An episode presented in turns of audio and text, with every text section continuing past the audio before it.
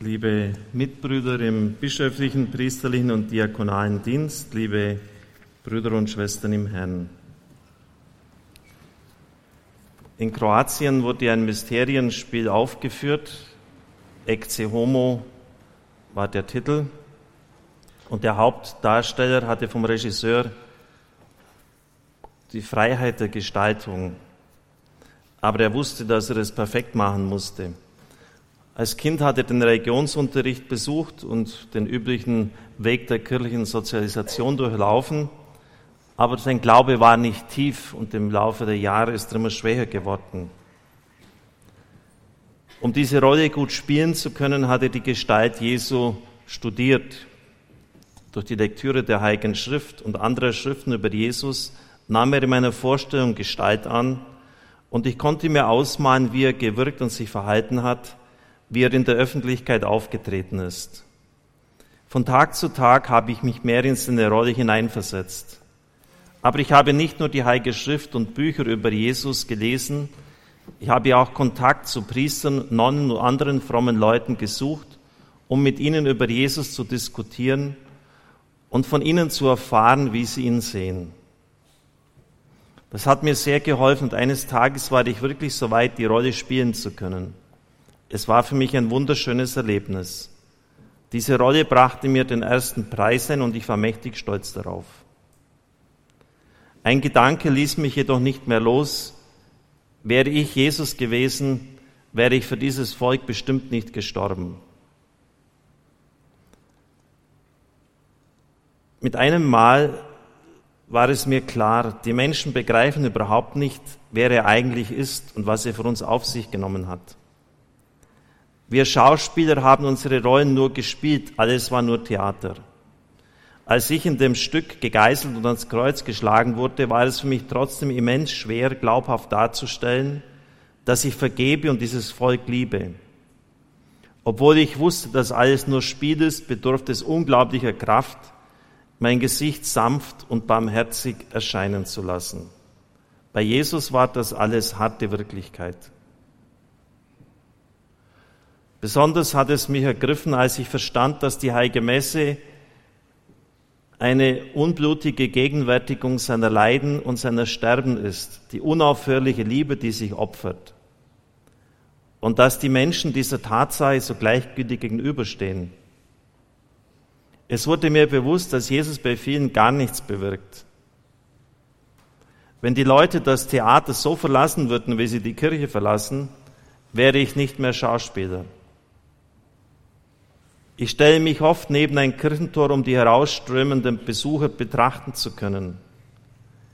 In ihren Gesichtern steht nichts geschrieben. Es ist, als wäre nichts geschehen. Dabei ist aber so viel geschehen. Bei jeder Lebens, bei jeder heiligen Messe wird die Lebenshingabe Jesu am Kreuz gegenwärtig.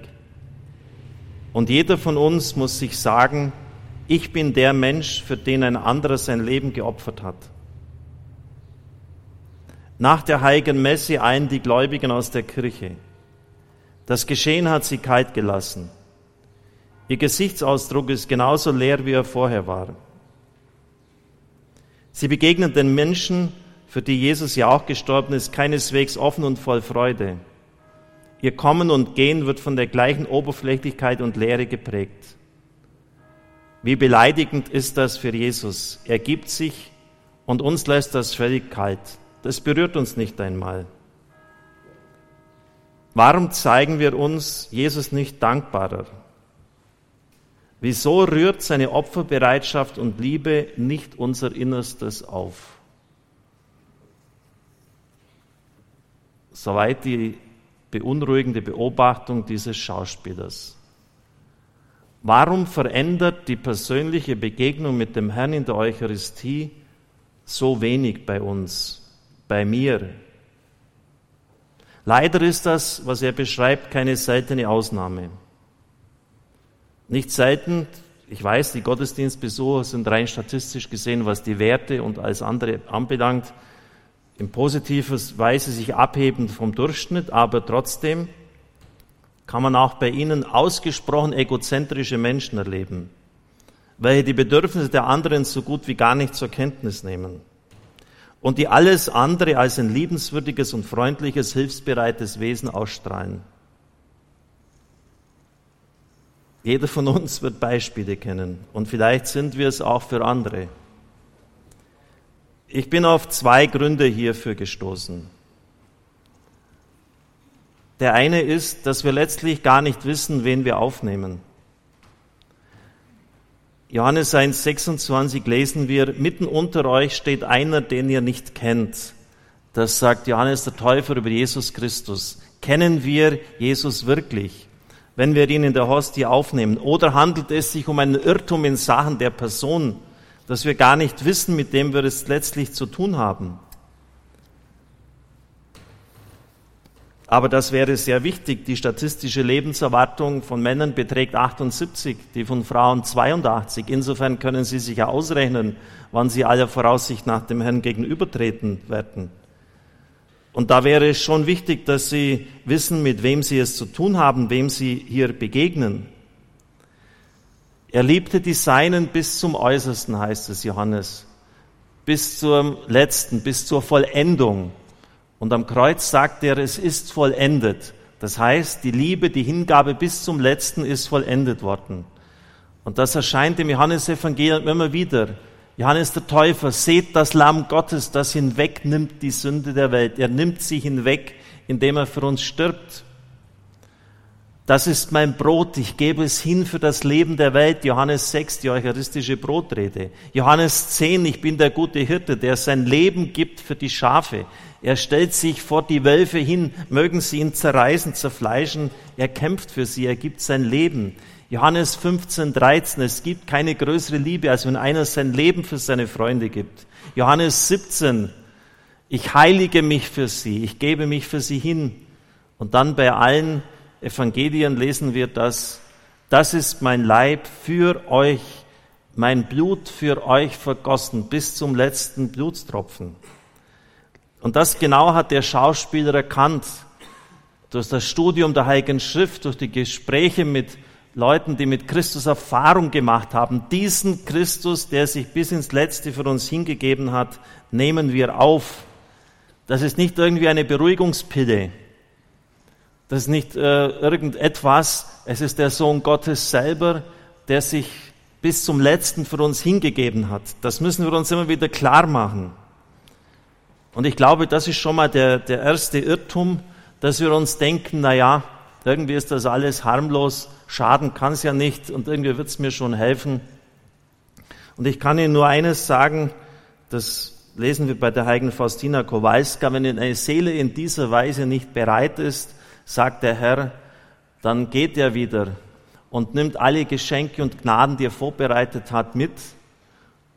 Und wenn er von dieser Seele weggeht, sagt er zu Faustina, dann merkt diese es nicht einmal. Das andere ist, dass wir eigentlich im tiefsten nicht bereit sind, uns selbst als geistliches Opfer darzubringen. Das heißt es ja in der Heiligen Schrift immer wieder, ihr sollt euch selbst darbringen. Unser eigenes Herz. Es geht um unsere Bereitschaft, unser Leben verwandeln zu lassen. Es geht nicht darum, dass die Eucharistie, die Kommunion folgenlos ist für unser Leben. Es geht darum, dass wir uns lassen, dem Herrn hingeben, vor allem in der Gabenbereitung. Hier, Herr, du kannst mein ganzes Leben haben, alles, was dazugehört. Es geht darum, dass wir eine Herzenserweiterung erfahren. Liebe Brüder und Schwestern im Herrn, in der Heiligen Schrift heißt es immer wieder, und an besonders markanter Stelle an der Bergpredigt, der Höhepunkt, ihr sollt vollkommen sein, wie der himmlische Vater es ist. Wahrscheinlich gehen da bei Ihnen schon bestimmte Abwehrmechanismen hoch, kann ich auch verstehen. Nobody is perfect. Wer von uns ist das schon? Und dann winken wir gleich ab, das schaffe ich eh nicht. Aber wir sollten genauer hinschauen. In welchem Zusammenhang steht denn das? Ihr sollt eure Feinde lieben. Ihr sollt sein wie der himmlische Vater, der seine Sonne aufgehen lässt über Guten und Bösen. Er lässt es regnen über Gerechten und Ungerechten. Das ist also mit der Vollkommenheit gemeint. Eine Liebe, die auch jene einschließt, mit denen wir Schwierigkeiten haben, die uns hassen, denen wir aber dann nicht wieder mit Hass begegnen sollen. Und Sie kennen ja auch viele Beispiele aus der Geschichte hierfür, wo Menschen das umgesetzt haben in der Politik. Robert Schumann, der gesagt hat, wir müssen jetzt nach dem Zweiten Weltkrieg aufhören, wieder Rache zu nehmen, wie wir es nach dem Ersten Weltkrieg getan haben. Wir müssen diesen Teufelskreis durchbrechen, sonst dauert es nicht lang und es geht wieder los. Das war die Grundlage für die deutsch-französische Aussöhnung. Und mein Vater hat noch gelernt im Unterricht, die Franzosen sind unsere Todfeinde, unsere Erbfeinde. Was für ein Wahnsinn. Oder denken Sie an Mahatma Gandhi. Es wird viel Blut fließen müssen, bis Indien frei wird, bis die Briten endlich gehen. Aber es wird unser Blut sein und nicht das der anderen. Und man fragt sich schon, warum er eigentlich einer der ganz wenigen ist, als Hindu, als Nichtchrist, der das gelebt hat und umgesetzt hat. Er hatte einen dunklen Teint, dunkle Gesichtsfarbe und war als Journalist in Südafrika eingesetzt. Damals zur Zeit der Apartheid, der Rassentrennung.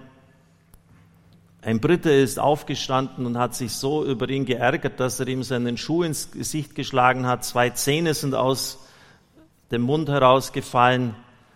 Und Gandhi hat zu ihm gesagt, ich bin kein Christ, aber ich weiß, in Ihrer heiligen Schrift in der Bergpredigt steht, man soll auch die andere Wange hinhalten. Hier ist sie. Sein Gesprächspartner war darüber so verblüfft, dass er um Entschuldigung bat und rein zufällig war das ein sehr reicher Mann. Der Freiheitskampf, den Mahatma Gandhi in Indien geführt hat, war ja nicht kostenlos. Da mussten Plakate gedruckt werden, viele Reisen getätigt werden. Und wissen Sie, wer das bezahlt hat? Dieser Mann, der Gandhi zwei Zähne ausgeschlagen hatte. Es war ein welthistorischer Augenblick in diesem Augenblick, in diesem Zugabteil. Wie hätte er das finanzieren sollen? Aber er hat diesen Mann, der ein Christ war und der zugeschlagen hat, er, der Hindu, der nicht Christ war, durch die Bergpredigt besiegt und gewonnen. Ein welthistorischer Augenblick.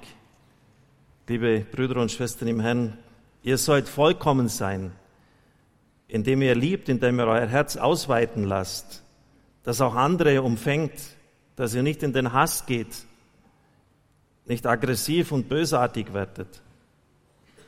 Eine andere Stelle, wo das Wort Vollkommenheit vorkommt, es gibt nur zwei bei Matthäus. Das ist die Geschichte vom reichen Jüngling, der alles richtig gemacht hat, der nach dem jüdischen Gesetz ein Gerechter ist. Und der Herr sagt zu ihm, wenn du vollkommen sein willst, dann verkauf alles und folge mir nach. Das hebräische Wort Tamim, vollkommen, heißt ganz, ungeteilt, einheitlich, nicht getrennt. Und der Mann hatte ein Problem, denn er hatte sein Geld lieber als Gott. Was für ein törichter Mann, wenn der vor Gottes Angesicht stehen wird und sieht, dass er sein Vermögen, seinen Besitz Gott vorgezogen hat. Den Besitz, den er nicht mitnehmen kann ins Jenseits. Nackt kam ich aus dem Schoß der Mutter hervor, nackt kehre ich zu Gott wieder zurück, sagt die Bibel. Was für ein törichter Mann. Es geht darum, dass wir in der Kommunion mit den Herrn empfangen, um die Vollkommenheit der Liebe bitten. Das heißt, dass sie sich auch auf jene erstrecken soll, mit denen wir es uns schwer tun, und dass wir die, unser Herz nicht an die Dinge dieser Welt hängen, an unser Auto, an unser Gehaltskonto, an unsere Beziehungen, nicht einmal an unseren Erfolg, unseren Ehrgeiz. Wir haben ja gestern Abend auch um Befreiung von diesen Götzen gebetet diesen Wunsch immer sich durchzusetzen, andere in den Hintergrund zu drücken, all das können die Götzen sein. Innere Freiheit, wenn dann der Herr ruft, dann sind wir bereit für diesen Ruf, dann sind wir bereit, ihm zu folgen, dann machen wir keine Vorbehalte. Oder nicht so wie in der echten nachher Springprozession zwei Schritte vor, einen wieder zurück. Emanuele Ferrario, der Präsident der Weltfamilie, sagt, wenn ich auf die Priester gehört hätte, wird es das Radio nie geben. Die sagen immer, ja schon, aber. Ja, was ist denn das für eine Haltung vor Gott? Ja, schon, aber. Grund, ja, ich vertraue auf dich, Gott, aber.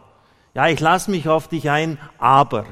Was soll denn diese Aber-Theologie? Das können Sie doch wegschmeißen. Den Blankoscheck unterzeichnen, wenn es darauf ankommt, dann gleich wieder einen Schritt zurück. Ja, schon, aber. Ich vertraue dir, Herr, aber. Und so wundern wir uns, dass wir einfach in unserer Mittelmäßigkeit stecken bleiben und letztlich nicht vorankommen. Liebe Brüder und Schwestern im Herrn, das ist genau das, was dieser kroatische Schauspieler festgestellt hat, die Folgenlosigkeit unseres Glaubens. Und das hängt damit zusammen, dass wir uns gar nicht klar machen, wen wir aufnehmen. Denn wenn das ist ja ganz entscheidend, welches Bild habe ich von Christus, mit wem habe ich es eigentlich zu tun, wer ist denn das? Es ist der, der sich für uns ganz und gar hingibt. Und dann sitzen wir da mit unserem kleinen, geteilten Herz und viele um uns herum sobald schon die kleinsten Schwierigkeiten kommen, das kleinste Opfer von ihnen abverlangt wird oder jemand mal in seiner Eigenart, dass wir den mal ertragen sollten, weil er halt auch nicht aus seiner Haut heraus kann. Ja, da, da, da wird man da, die, die drehen gleich durch und da rennt man zum Chef und macht Mords Ding und so. Aber man geht jeden Tag zur Kommunion. Geschweige denn Feindesliebe. Also Leuten, die einem richtig zusetzen, das Leben richtig schwer machen und einen versuchen zu vernichten. Herzenserweiterung. Sein Herz nicht an die Dinge dieser Welt hängen. Dann sind sie bereit, dem Ruf des Herrn zu folgen. Und wenn er kommt, dieser Ruf, irgendetwas für ihn zu tun, dann werden sie es als Ehre betrachten, für ihn gehen zu dürfen. Und es wird so sein, wie dann die, die Jünger im Abendmahlsaal von Christus gefragt werden, als ich euch damals ausgesandt habe, ohne Geld, ohne Vorratstasche, ohne zweites Hemd, ohne Schuhe, ohne Wanderstab, also fast nackt möchte man sagen, nur das Hemd am Leib lässt er ihnen, hat euch da jemals etwas gefehlt? Eigentlich hat ihnen alles gefehlt. Keine Mutter wird ihr Kind so ausschicken. Nicht einmal die Hausfrauen tun das bei mir. Habe ich schon öfters gesagt, wenn ich da ein paar Tage fortreise, da bekomme ich so viel Proviant mit, dass ich einen arktischen Winter überleben könnte. Niemand würde so, kein Missionsprokurator würde Missionar so ausschicken, wie Christus es tut. Die sollen lernen zu vertrauen. Und das werden sie bitte brauchen, wenn sie die Länder dieser Erde durchreisen, zu vertrauen, dass für sie, dass für sie gesorgt wird. Und das ist halt wirklich das Schwierige. Ich hätte das auch immer gern, jetzt noch ein paar Millionen auf dem Konto, wenn das Digitalradio losgeht, das Abenteuer. Ich, das ist immer die Versuchung des Menschen. Aber wir sollen uns auf den Herrn vertrauen und das andere wird er dann schon fügen. Und die, die Apostel geben die wunderbare Antwort, nein Herr, nichts hat uns gefehlt.